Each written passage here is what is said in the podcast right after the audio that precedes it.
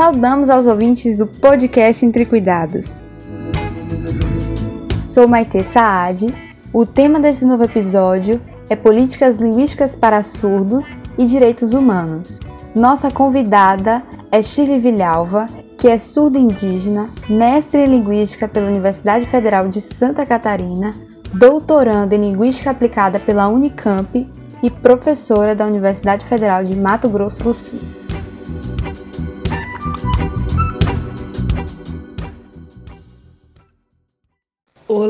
Tudo bem com vocês? Eu gostaria de compartilhar um pouquinho a minha história. sou militante da comunidade surda.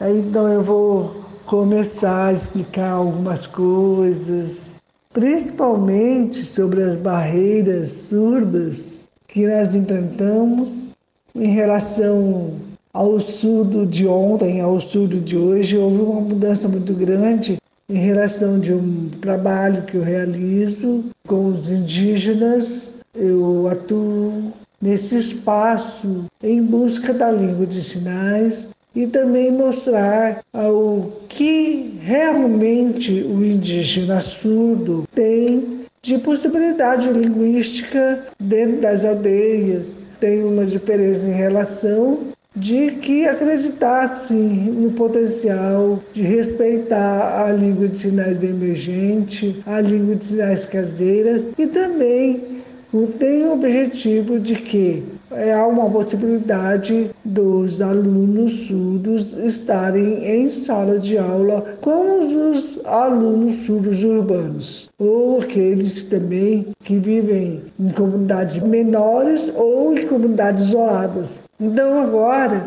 eu vou dar uma continuidade do nosso assunto sobre quais são as dificuldades de vivenciada na academia para efetivar a bandeira levantada da Libras como uma língua tão importante quanto a língua portuguesa. Existe o Enem, só que nessa fase da educação básica, os alunos surdos eles ficam sem a prova em língua de sinais. Então eu acho que é essa parte que impede ser é, efetivada realmente como os acadêmicos ou até mesmo os estudantes surdos necessitam.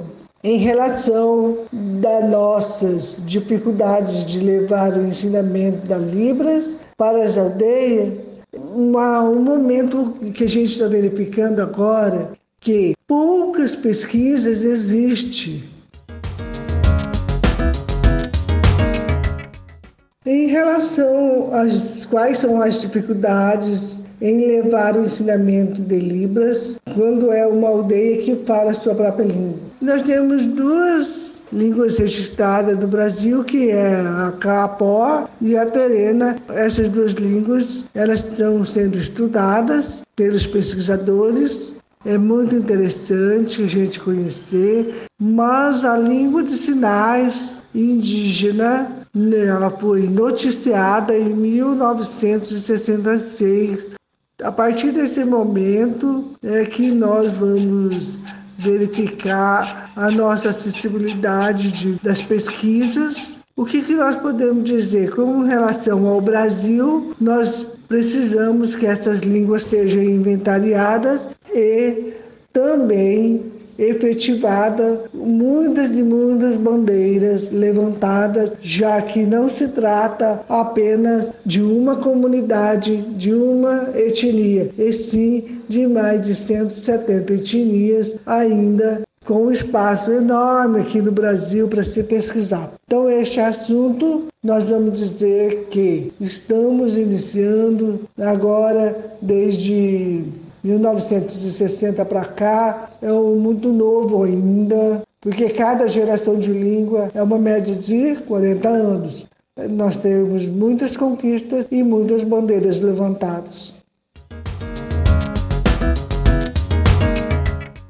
Quanto à relação da política da educação de estudo no Brasil, a política da educação de estudo no Brasil hoje, ela tem um novo olhar porque os próprios surdos começaram a se organizar, essa busca constante. Então eu vou deixar que fixamos na política linguística, Porque o que é necessário para se adquirir uma educação onde envolve língua é uma política linguística.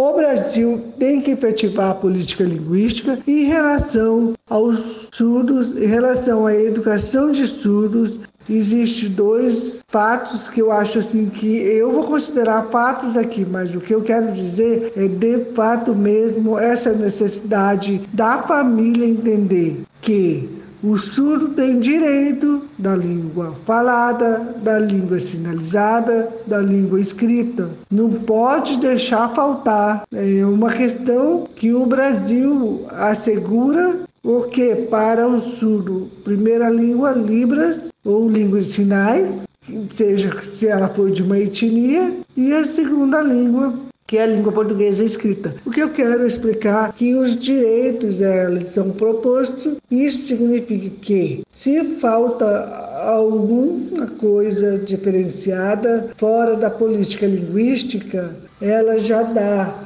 assim um outro olhar. E, enfim, nós temos que promover também para aqueles surdos, para aquela família que deseja, a parte da saúde fonoaudiológica que vai ser ligada à língua oral do português ou da língua que seja, se caso for indígena, se caso for do surdo cigano, ou se caso for de outras etnias imigrantes, então já vai relacionar, porque é uma busca constante dentro da política linguística de se efetivar. Comentar como são as vivências de outros indígenas surdos, já que te, teve contato a respeito da comunicação e da alfabetização. Em respeito da vivência de indígena surdo, eu quero dizer que tem diferença. Eles estão nas escolas, as escolas, principalmente de Mato Grosso do Sul, as escolas das comunidades indígenas, escolas indígenas, ela oferta o intérprete da língua de sinais. Ela não tem diferença do surdo. Com todo o processo, eu não vejo essa diferença. Realmente é uma riqueza que é necessário uma língua de sinais, aonde ela vai poder fazer todo o registro dentro das possibilidades. Como também nós temos a educação do campo, uma gama de informações específica acontece com indígena, acontece com ciganos e também vai acontecer com outras comunidades isoladas.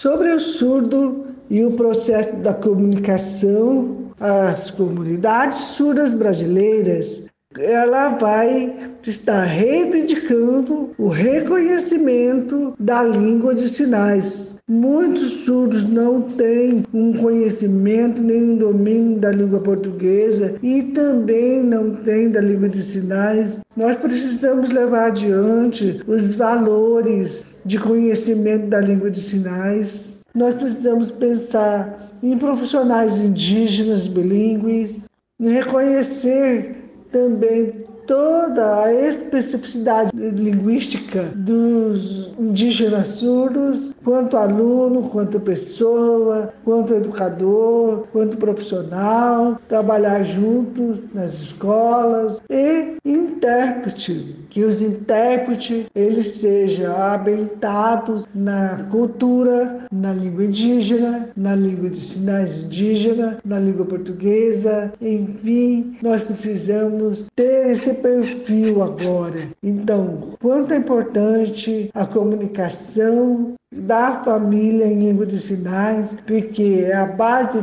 fundamental do desenvolvimento do seu filho e só vai conseguir ser um crescimento rico dentro de conhecimento, de uma vida dentro da sociedade, a partir do momento que a família se assegura e garanta todas as especificidades linguísticas ao seu filho para que ele se torne um cidadão bilíngue com seus direitos e deveres garantidos. Para a gente encerrar essa entrevista, eu gostaria de dizer que é necessário decolonizar o olhar dos pesquisadores e professores surdos ou ouvintes. Então é muito importante essa busca constante desses professores. Eles têm necessidade de que tenha possibilidade se organizar para que a sua aula de Libras não seja colonizadora e sim uma partilha de contribuição a toda a educação indígena. Obrigada.